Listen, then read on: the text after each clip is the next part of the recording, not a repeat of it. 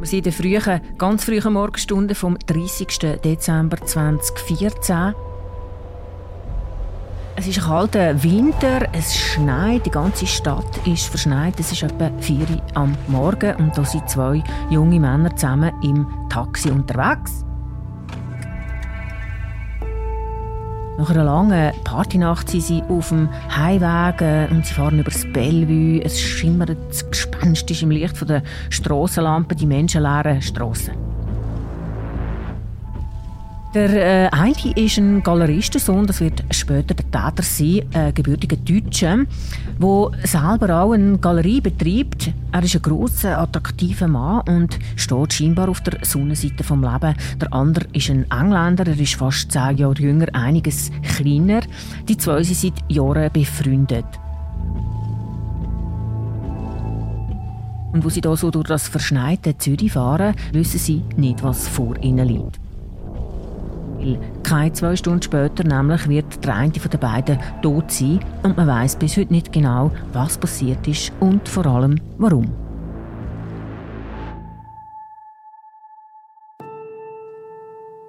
Heute bei «Apropos» der Goldküstenmord 2014. Ein Tötungsdelikt im Drogenrausch. Ein junger Mann aus gutem Haus an der Zürcher Goldküste hat die Küsnacht in der Villa von seinen Eltern einen Kollegen auf brutale Art und Weise umgebracht. Der damals 29-Jährige haut mit einem Kerzenständer mehrmals und mit voller Wucht auf den Schädel von seinem Kollegen ein und rammt ihm dann eine Kerze in den Hals, bis er verstickt. Ein Galeristensohn aus gutem Haus am Zürichberg tötet 2014 im Drogenrausch seinen Freund. Das ist ein Fall, der Schlagzeilen macht, vor allem auch wegen Milieu, wo er drin stattfindet. Und es ist ein Fall, wo Gericht vor ein Problem stellt. Wie bestraft man nämlich einen Täter, der zum Zeitpunkt der Tat komplett zutrönt und auf Drogen war? Über das reden wir heute in einer neuen Folge vom Apropos Crime Sommer. Mein Name ist Mirja Gabatuller und bei mir im Studio ist Michelle Binswanger. Sie ist Co-Leiterin vom Ressort Leben und hat zu dem Fall recherchiert. Hallo Michelle. Hallo Mirja.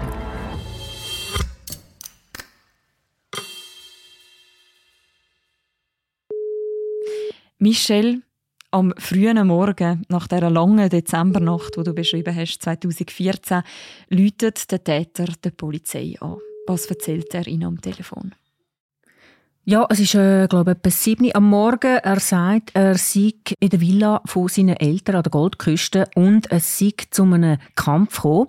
Sein Kollege sei tot die Polizei macht sich sofort auf den Weg. Die erste Patrouille kommt nach 15 Minuten, die zweite nochmal 5 Minuten später und sie trifft dort auf einen jungen Mann, der ziemlich verstört ist und das auch aus gutem Grund, wie sich wird zeigen. Was ist das für eine Szene, wo die Polizei vorfindet, wo sie dort hinfährt? Ja, es handelt sich eben um so eine Villa an der Goldküste. Also das muss man sich vorstellen. Das ist reich ausgestattet mit Kunstgegenständen und Designermöbel.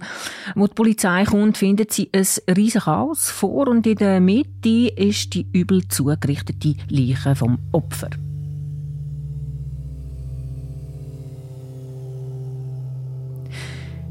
In der Mitte vom Wohnzimmer hat es einen Couchtisch, der eine Glasplatte hat. Die ist in tausend Stück zersplittert. Es liegen zwei große Blutlachen am Boden und auch sonst hat es überall Blutspuren. Es gibt eine Wasseraufbereitungsanlage, die eigentlich neben der Bar war. Die ist aus ihren Halterungen rausgerissen worden. Es hat so Fußspuren aus Blut. Die Küche, dort hat es Pesto-Sauce überall verschmiert. Und eben mit in diesem ganzen Chaos das Opfer. Und der junge Mann hat eigentlich zu den besten Freunden vom Täter gehört. Täter hat ihm mit mehreren wuchtigen Schlägen durch einen 6 Kilogramm schweren Kerzenständer buchstäblich der Schädel eingeschlagen. Aber äh, nicht genug mit dem hat er nicht dazu auch noch so stark gewürgt, dass die Augen ganz äh, Blut unterlaufen sind und fast aus den Höhlen rausgetreten sind. Zudem hat er ihm äh, eine etwa 60 cm lange Kerze in den Rachen hineingesteckt und bizarrerweise hat er auf der Leiche auch noch verschiedene Objekte platziert teilweise auch auf den blutigen Fußspuren im Wohnzimmer. Es ist also eine ziemlich grusige und sehr bizarre Szenerie.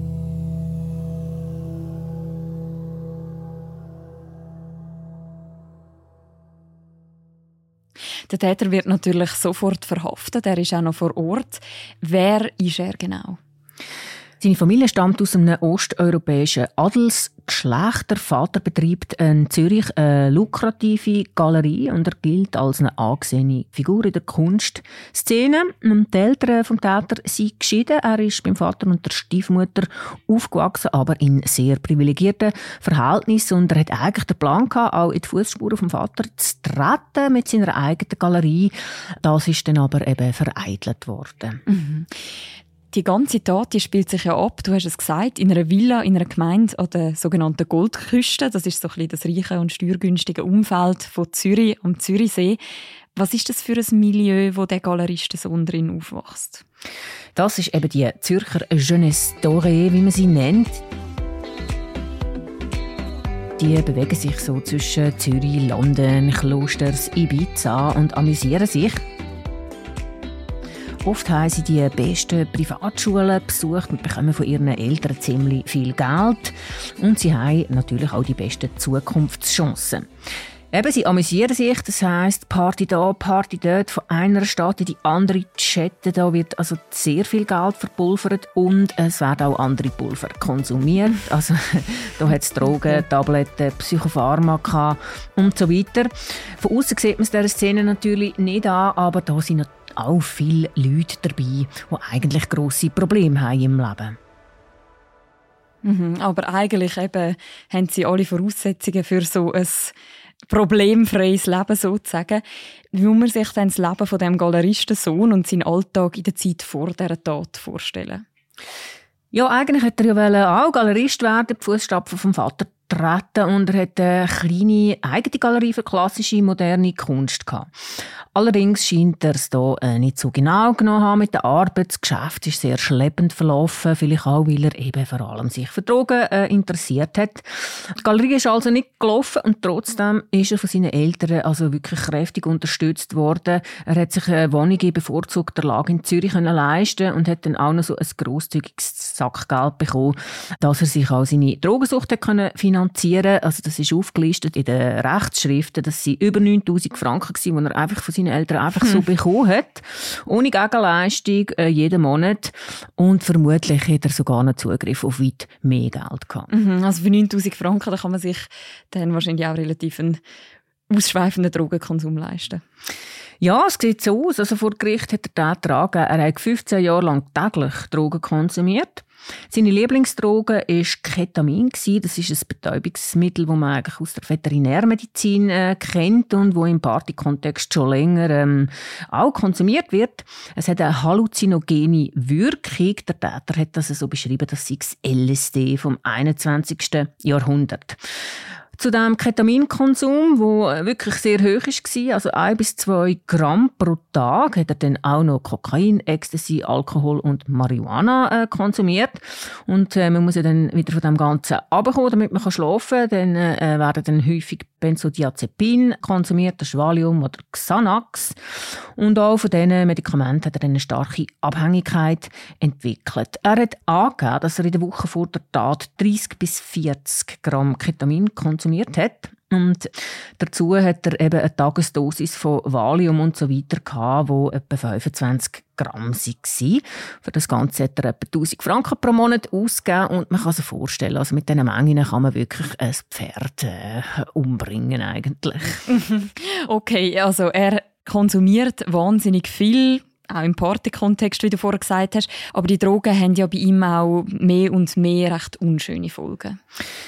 Ja, das ist so. Die Familie hat natürlich gewusst, dass er ein Drogenproblem hat, aber andererseits äh, sieht es aus, als ob man das auch gerne verdrängt hat. Das passt natürlich nicht zu der glänzenden Fassade.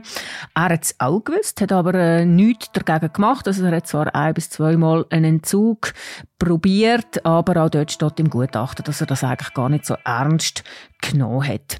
Und das ist äh, verheerend, weil ganz früh hat man schon gesehen, dass das sehr gravierende Folgen kann haben Erstens eben hat er seine Arbeit nicht gemacht und zweitens ist es immer wieder zu psychotischen Schüben und Gewaltausbrüchen. So ist er zum Beispiel mal im psychotischen Wahn mit einem Gehstock oder einem Golfschläger auf seinen Vater losgegangen. Er gemeint, das sei ein böser Zauberer.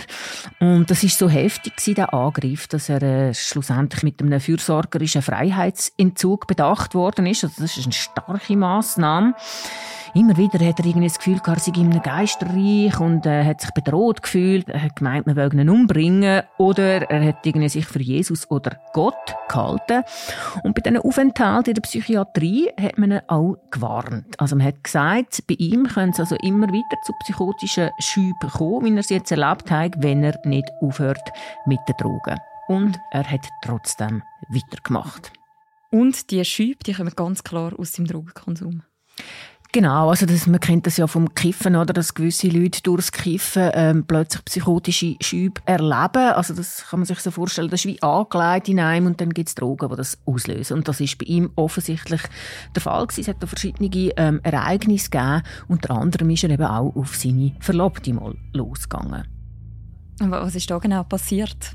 Das war fünf Monate vor der Tat. Da war er äh, mit seiner Verlobten auf Ibiza und dort ist es zu mehreren Zwischenfällen gekommen. Also einmal waren sie im Club, dann ist die Verlobte gekommen mit drei Flaschen Wasser, hat ihm eine gegeben und zwei hat sie irgendwie in ihre Tasche versorgt, worauf er völlig ausgerastet ist und irgendwie umgebrüllt hat und offenbar das Gefühl hat, man will ihn verdursten, weil sie eben die zwei Flaschen eingepackt hat.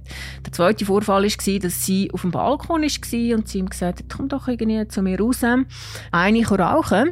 Und er hat dann das Gefühl gehabt, sie will ihn rauslocken, um zu schauen, ob er irgendwie ein gut oder ein böse ist und ihn dann vom Balkon abstoßen. Und der dritte Vorfall, der gravierendste, ist, dass sie im Taxi unterwegs war. Das war nach dieser Wasserflaschengeschichte. Und er hatte immer noch das Gefühl, gehabt, sie gehört auch irgendwie zu einer Geisterwelt und irgendwie, es ging zum jüngsten Gericht. Und da hat er versucht, sie aus dem Taxi rauszustoßen. Das war mit 80 Stundenkilometer unterwegs. Gewesen. Sie waren zum Glück angeordnet, gewesen, um eben zu testen, ähm, ob sie das wirklich will, dass er stirbt oder nicht. Es ist dann nichts passiert, aber fast ist zur Katastrophe gekommen und dort hat ihn seine Freundin gewarnt gewarnt, er soll aufhören mit den Drogen, weil wenn er das nicht macht, dann wird er noch jemanden umbringen. Mhm. Das alles ist später aktenkundig geworden, zu dem kommen wir noch. Es hat dann nach dem auch noch einen sexuellen Übergriff gegeben. Genau, das ist äh, in London passiert. Das ist in einem Hotelzimmer. Die sind alle zusammen an einer Kunstmesse also mit der Familie, mit der Schwester, mit dem Vater und so weiter. So oben ist man ausgegangen in einen Club und äh, nachher heim ins Nobelhotel, wo man abgestiegen ist. Und dort ist der Galeristensohn plötzlich auf seine damalige Verlobte zugegangen und hat Sex wollen. Sie hat das zuerst irgendwie eigentlich noch begrüßt und sie hat mitmachen, aber dann hat er sie ähm, plötzlich unvermittelt anal penetriert und zwar brutal, obwohl sie ihm eigentlich schon immer gesagt hat, dass sie das nicht will, dass sie das niemals wird wählen. Sie ist dann in die Badwanne reingefallen von diesem Stoss und das muss wahnsinnig schmerzhaft gewesen sein. Also hat sie geschrauen und er, damit sie nicht weiter schreit, hat er ein Tüchli aufs Maul gedrückt und gesagt, er höre nicht auf, äh, bis sie ruhig ist, auch wenn sie stirbt worauf sie in Todesangst äh, war und dann alles mitgemacht hat, was er von ihr verlangt hat. Sie hat einen äh, konventionellen Sex nachher. Das ist aber später als Vergewaltigung taxiert worden, weil sie eben in Todesangst war, hat sie einfach mitgemacht.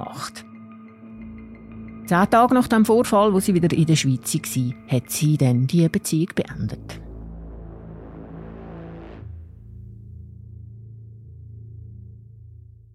Das alles passiert immer wieder unter Einfluss von Drogen. Warum macht er immer weiter mit dem Konsum? Das ist die große Frage natürlich in dieser Sache. Es ist ja wirklich von verschiedenen Seiten gewarnt worden, es könnte zur Katastrophe kommen. Er war in der Psyche, er hat gewusst, dass er irrational handelt unter Drogen. Jetzt ist er aber erstens natürlich süchtig Und zweitens hat er laut dem Gutachten auch eine narzisstische Persönlichkeitsstörung. Ich kann mir vorstellen, dass er denkt hat, er könnte sich das erlauben. Außerdem ist er auch der Typ offenbar, der Schwierigkeiten eher ausweicht, als sich dem Problem zu stellen. Und das Drogenproblem, das muss man ja in ersten Schritt anerkennen und dann eben muss man das angehen und sich dem stellen. Und ein Entzug ist natürlich mühsam. Ein drogenfreies Leben in so einer Umgebung mit dieser Entourage fast nicht möglich. Und nicht zuletzt hat er sich das eben auch alles können leisten, weil er genug Geld von seinen Eltern bekommen hat. Ohne dass er gross hat müssen arbeiten, hat er sich das alles können leisten.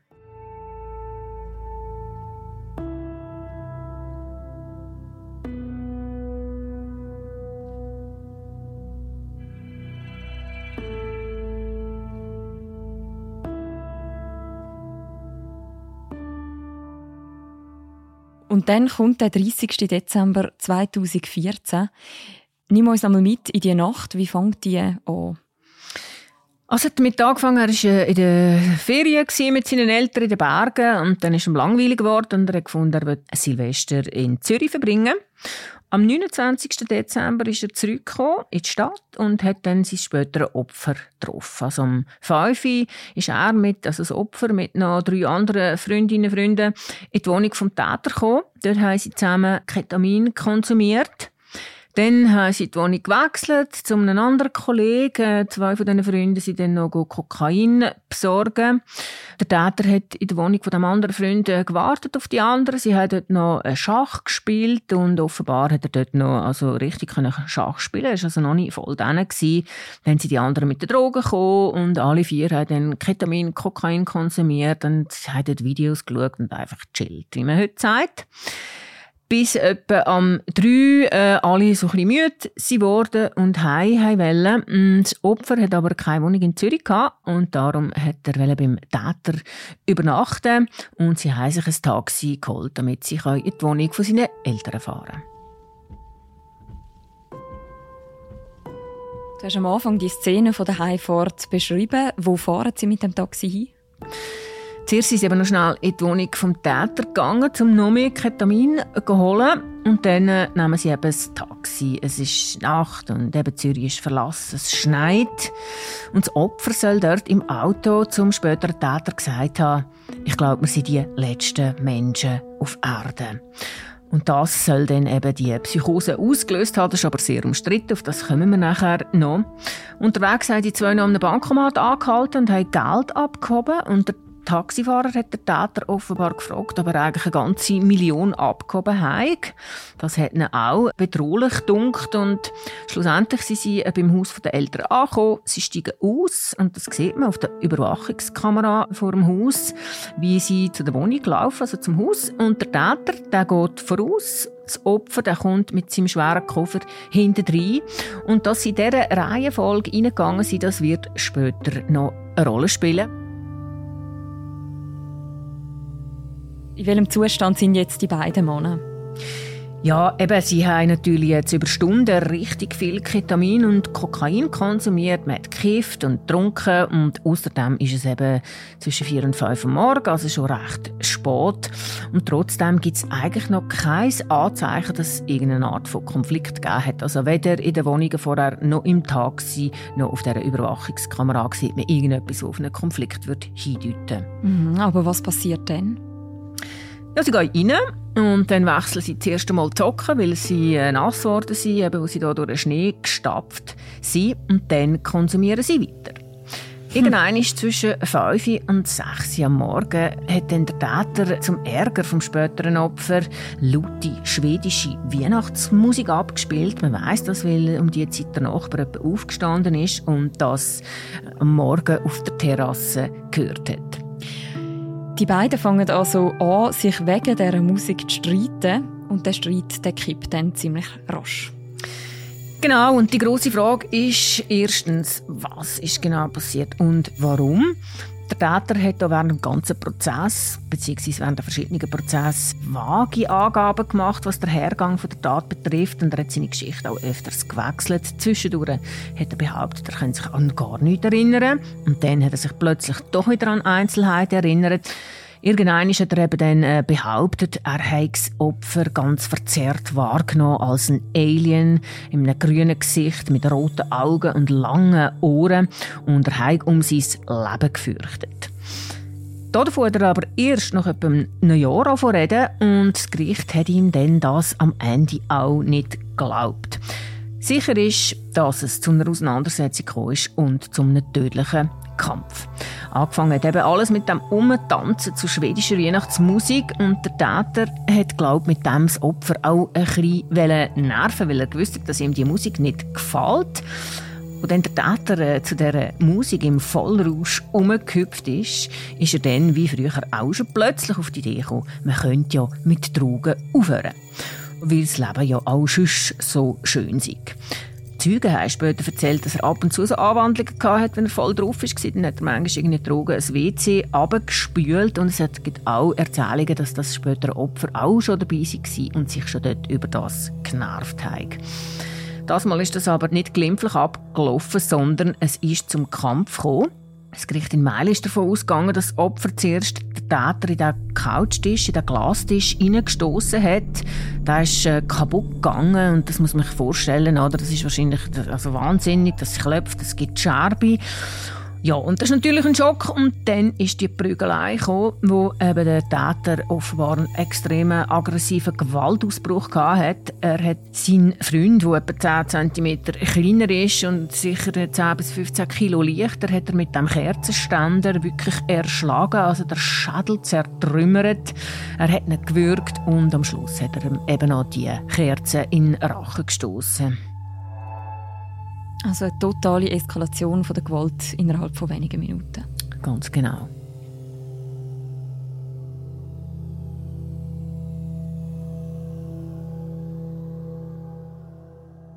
besonders brutales Tätigungsdelikt, das im Dezember 2014 an der Zürcher Goldküste passiert ist. Michel, der Fall der macht natürlich sofort Schlagzeilen. Draussen hat es geschneit. Drinnen müssen sich in dieser Villa brutale Szenen abgespielt haben in dieser Winternacht.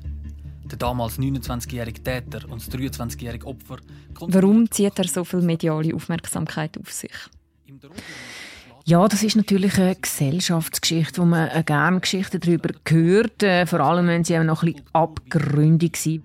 Das Opfer ist noch am Leben, da rammt er immer Kerzen in den Rachen und erwürgt ihn. Es ist ein Fall, wo alle Klischees über die reiche Zürcher Goldküste drin hat. Die wenigsten kennen ja irgendwie das Milieu von innen. Das sind die privilegiertesten obersten 10.000 eben Jeunesse Doré. Sohn von einem Galerist, fährt einen Porsche Cayenne und lebt das Leben in Saus und Braus. Der eben hat alle Chancen. Es ist ein attraktiver Mann, er handelt mit Kunst und so weiter. Viel Geld, viel Party, viel Drogen.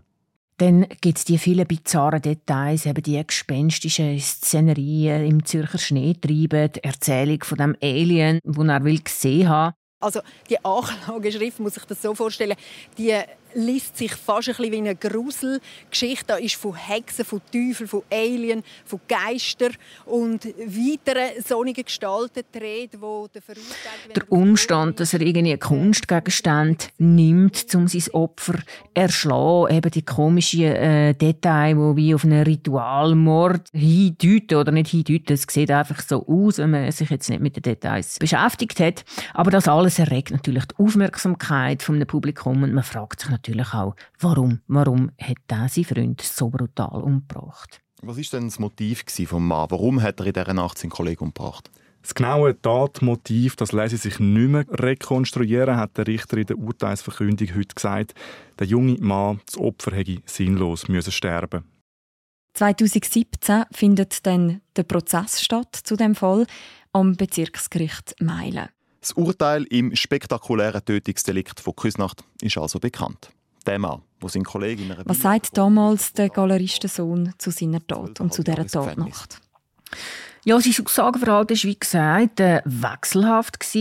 Zuerst hat er ja Tat gestanden, Gleichzeitig hat er aber gerade nach seiner Verhaftung erstens sich erkundigt, wie seinem Freund Göchi, der Polizist, hat gesagt, ja, was er denn das Gefühl hat, wie es seinem Freund Göchi, worauf der Täter wieder gesagt hat, ja, also er hat gesehen, was da für ein Buff im Wohnzimmer ist, da erübrige sich ja wohl die Frage. Also da sieht man einfach irgendwie, wie äh, verwehrt der muss gewesen sein. Ein halbes Jahr später, also nach der Verhaftung, hat der Täter dann behauptet, er könnte sich an gar nichts erinnern, dass sie, weil er eben einen Benzodiazepinentzug machen in der Haft. Aber das ist als nicht glaubwürdig taxiert worden, weil wenn man sich mal an etwas erinnert, ist es sehr unwahrscheinlich, dass man dann plötzlich im Nachhinein einen Filmriss hat. Und tatsächlich, ein Jahr später ist er eben dann plötzlich mit dieser Alien-Geschichte gekommen. Das hat er aber gegenüber seinen Gutachter geäussert. Und das ist dann eine sehr zentrale Frage geworden. Er hat zum Beispiel auch gesagt, er hat die Wasseraufbereitungsanlage neben der Bar rausgerissen, weil er die Wunden von seinem Freund waschen wollte. Dann in einer späteren Version hat er behauptet, er habe sie rausgerissen, weil er eben in seiner Psychose gedacht hat, dass sie ein Jetpack und er könnte mit dem davon fliegen. Also man sieht, stimmt jetzt die Version, stimmt die andere Version. Der Punkt ist, also, wenn er tatsächlich eine Psychose hat, auch wenn sie von der Droge induziert worden wäre, dann wäre er in dem Moment eben nicht in der Lage gewesen, das Unrecht von seiner Handlung zu erkennen. Und mit anderen Worten, er wäre schuldunfähig gewesen. Die Frage, wie zurechnungsfähig er in dem Moment war, das ist also der springende Punkt. Wie hat das Gericht sich mit dieser Frage auseinandergesetzt? Ja, man hat natürlich auch gerätselt, warum jetzt plötzlich mit der Alien-Geschichte kommt und vor allem, warum er die nicht schon von Anfang an gebracht hat, weil wenn er tatsächlich psychotisch wäre eben, dann äh, hat ihn das ja entlastet, also dann würde man ja erwarten, dass er das von Anfang an bringt.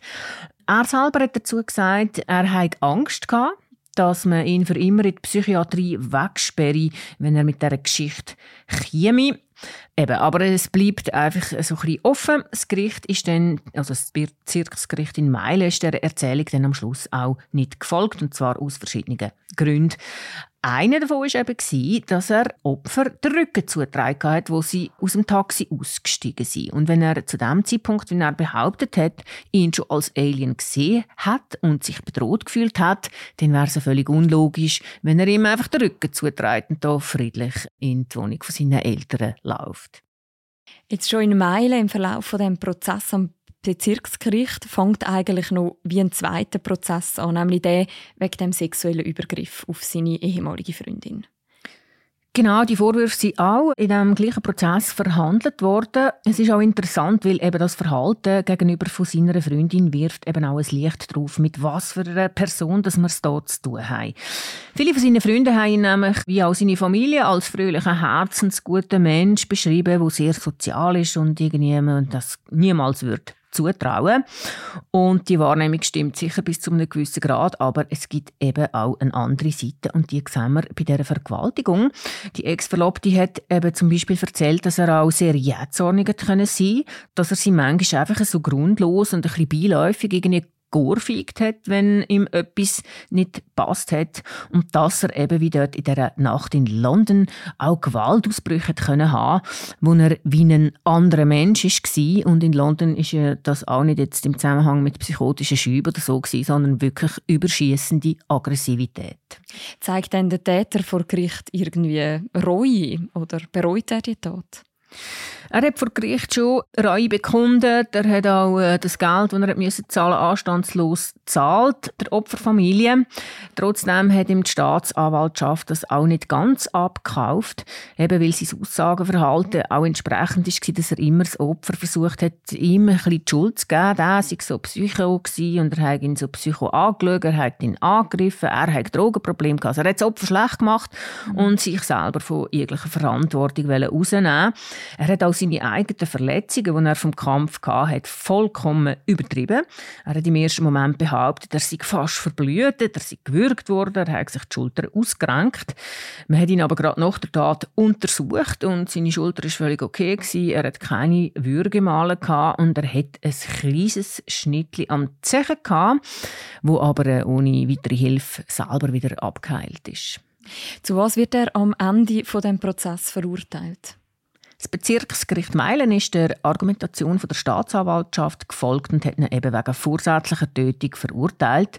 Für das bekommt man zwischen 5 und 20 Jahre. Allerdings hat das Gericht anerkannt, dass seine Schuldfähigkeit wegen dem Drogenkonsum schwer eingeschränkt war, wenn auch selbst verschuldet. Auch die Vergewaltigung hat das Gericht als erstellt angesehen und hat aber gesagt, der Täter hat besonders gefühlskalt und äh, rabiat gehandelt. Und so ist er am Schluss alles in allem zu zwölfeinhalb Jahren verurteilt worden. Die Verurteilung ist aber doch sehr hart, äh, ist für uns nicht nachvollziehbar. Die äh, Verurteilung in Bezug auf die sexuellen Handlungen, insbesondere die Vergewaltigungsvorwürfe, beruht aus unserer Sicht auf Indizien. Sein Anwalt der zieht den Fall weiter. Der Fall kommt als nächstes ans Obergericht. Was passiert im zweiten Prozess? Ja, das ist erstaunlich, weil das Obergericht hat den Fall komplett anders beurteilt. Es hat die Geschichte vom grünen Alien für bare Münzen genommen und hat daraus geschlossen, dass der Täter in einem psychotischen, von Drogen ausgelösten Wahn gehandelt hat. Für ein Delikt in selbstverschuldeter Unzurechnungsfähigkeit sieht das Gesetz höchstens drei Jahre vor. Und für das hat sich das Gericht dann auch entschieden. Was Vergewaltigung anbelangt, hat äh, der Täter sogar vollkommen frei gesprochen. Und zwar ist die Argumentation vom Gericht gewesen, die Klägerin hat ja über ein Jahr gewartet, von dem zu erzählen. Außerdem ist sie auch schon zweimal einvernommen geworden von der Staatsanwaltschaft und dann nie etwas von der Vergewaltigung gesagt. Und das ist ja komisch, dass sie jetzt plötzlich mit dem würde kommen. Sie hat aber dann angegeben, was bei ihr ausgelöst hat, dass sie die Vergewaltigung dann schlussendlich erzählt hat war, dass sie gesagt hat, sie hat die Mutter vom Opfer gesehen. Und sie hat gesehen, die Trauer, der Blick von dieser Frau, und dass sie ihr so eingefahren, dass sie gesagt hat, jetzt muss man, glaube ich, wirklich irgendwie alles erzählen. Jetzt muss da alles auf den Tisch, wo einfach zeigt, was der Täter für eine Person ist. Nur gerade drei Jahre Gefängnis für einen Mann, der auf brutalste Art und Weise gemordet hat. Die Mutter vom Opfer kann den Entscheid vom Zürcher Obergericht vor drei Wochen nicht nachvollziehen. Ich verstehe es überhaupt nicht. Ich habe Angst. Also, mein Eindruck ist, dass er gefährlich ist. Ich verstehe nicht, wie er jetzt plötzlich raus ist.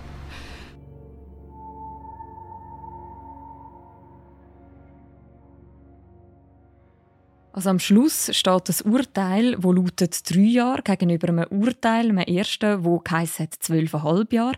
Das ist ja ein wahnsinnig großer Unterschied. Wie erklärt sich das, dass zwei Gerichte zu so unterschiedlichen Schlüssen kommen? Ja, das ist eben der Ermessensspielraum von einem Gericht, oder? Und äh, eben alles dreht sich um die Frage: Ist es Psychose gewesen? Ist es keine Psychose gewesen? Hätte der Täter können sehen, dass seine Handlung ähm, ja falsch ist oder nicht? Darum ist sie der große Unterschied zu diesen Strafzumessungen zu erklären. Wenn man die Schilderung von dir vorher gehört hat, von dieser Tat und am Schluss das Urteil von drei Jahren, dann wirkt das wie in einer gewissen Asymmetrie zueinander. Wie geht es den Angehörigen vom Opfer mit dem Urteil? Ja, das ist natürlich für sie ganz schlimm gewesen, wie man sich vorstellen kann. Also erstens einmal eben die Brutalität von dieser Tat oder aus heiterem Himmel, den muss man sich eben vor Augen führen. Das ist ja im 17. es drei Jahre gewesen, im 19. dann, wo es vor Obergericht kam, ist schon fünf Jahre. Also so lange muss man da kämpfen.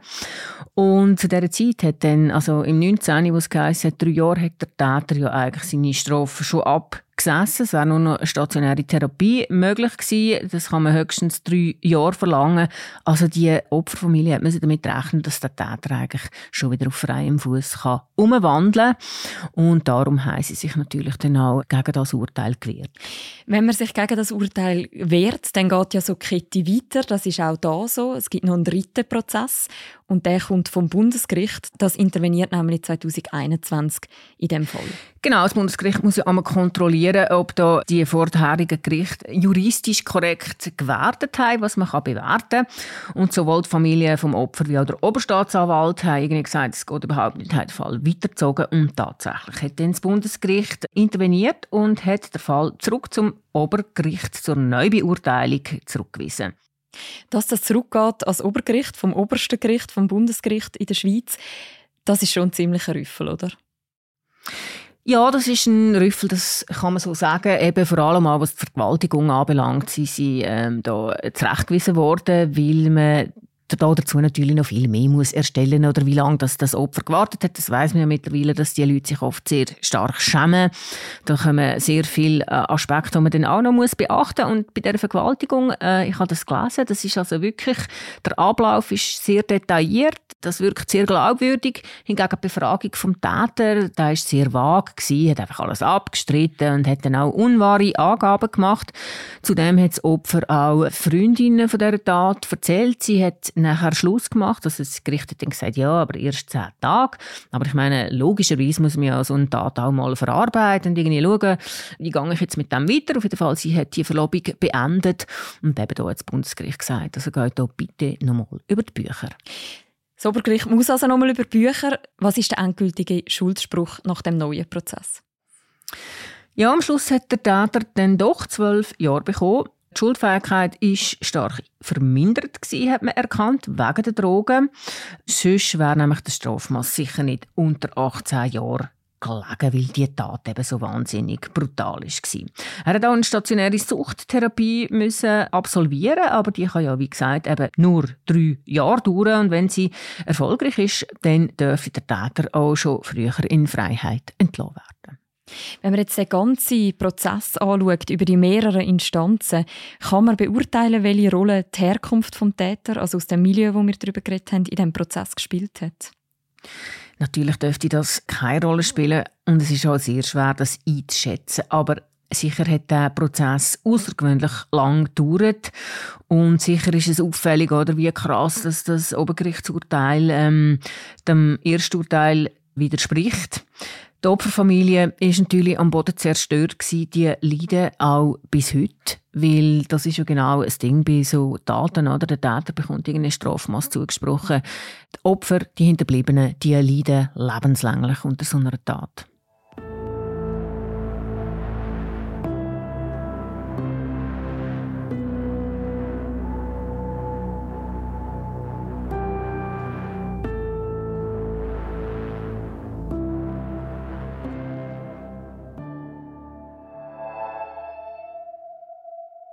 Michel, der Täter, der wird ja 2022, wir haben es gesagt, zu zwölf Jahren verurteilt. Was ist seither aus ihm geworden?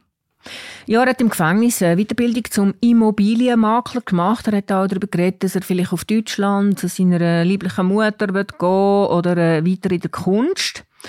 Allerdings ist er ja seit der Tat eigentlich im Gefängnis gehockt hat eben seine Suchttherapie offenbar absolviert und darum kann sein, dass dann die Strafe auch ein bisschen reduziert wird und es kann sein, dass er mittlerweile teilweise zumindest sicher schon wieder auf freiem Fuß ist.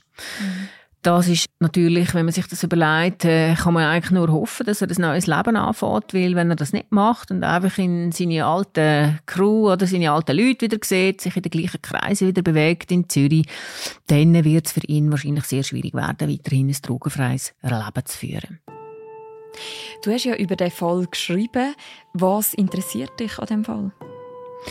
Ja, mich interessiert natürlich auch äh, das, was alle interessiert. Da ist einerseits das Milieu, die Kunst, Schickeria, dann eben die perfekte Vorzeigefamilie einerseits und dann hat man da so wahnsinnige Abgründe hinten dran. Zudem ist eben der juristische Ablauf auch faszinierend, eben wie ja die Gerichte müssen so etwas beurteilen. Das ist ja auch eine Tat, wo niemand dabei war, außer die zwei. Da lebt nur noch einer, der ein starkes Interesse hat, irgendwie das so zu schildern. Und wenn man dann so sieht, wie da die Ermittlungen Ermittlungsbehörden wirklich versuchen, Schritt für Schritt zu erstellen, was genau passiert ist und warum. Das ist schon sehr faszinierend. Du hast ja jetzt den Fall auch für den Podcast nochmal vorgenommen. Du hast, glaube ich, auch nochmal über 200 Seiten Akten gelesen, wenn ich mich richtig erinnere. Und du hast auch mit der Mutter vom Opfer reden. Wie geht es ihr nach der ganzen Geschichte? Ja, man kann sich vorstellen, wenn so ein Tag passiert, das ist natürlich gibt es vorher und das nachher und das nachher wird nie mehr so sein wie vorher. Also das steht natürlich im Zentrum vom Leben von all diesen Hinterbliebenen. Die haben auf so eine brutale Art nicht nur ein Kind verloren wie die Mutter, er ja auch ein Bruder, er hat Großeltern, er hat Freunde und für alle diese Leute oder, ist die Tat natürlich nach wie vor sehr aktuell. Das ist eben lebenslänglich und das prägt das Leben für immer. Dann eben die lange Verfahrenstour. Sie haben ja wahnsinnig müssen kämpfen, eben, dass das überhaupt noch mal neu verhandelt worden ist. Und die Mutter hat also eigentlich ihr ganzes Leben dem Fall gewidmet. Und äh, ja, es tut einem weh, oder, das zu hören, oder, wie es diesen Leuten einfach heute noch schlecht geht.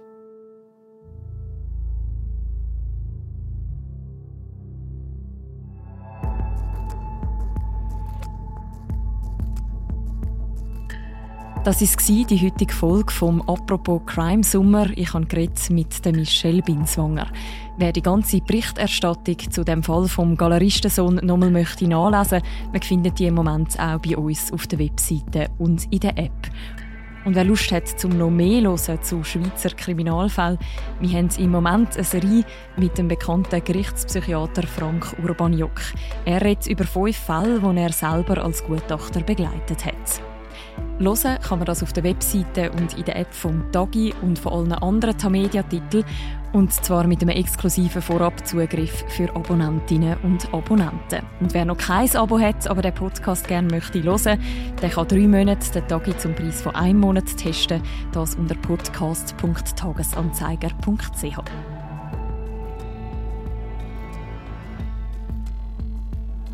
Und auch nächste Woche gibt es eine neue Folge vom Apropos Crime Summer. Wenn ihr die nicht verpassen wollt, dann abonniert doch Apropos noch in eurer Podcast-App, falls ihr das nicht schon längstens gemacht habt. Mit Feedback oder Gedanken zu dem Podcast könnt ihr euch melden an podcasts.tamedia.ch. Moderiert wird apropos von Philipp Loser und von mir, der Mirja Gabatuller. Und Laura Bachmann und der Tobias Holzer sind unsere Produzentinnen. Und die nächste reguläre Folge von uns, die hören ihr am Montag wieder. Bis dann, macht's gut. Ciao miteinander.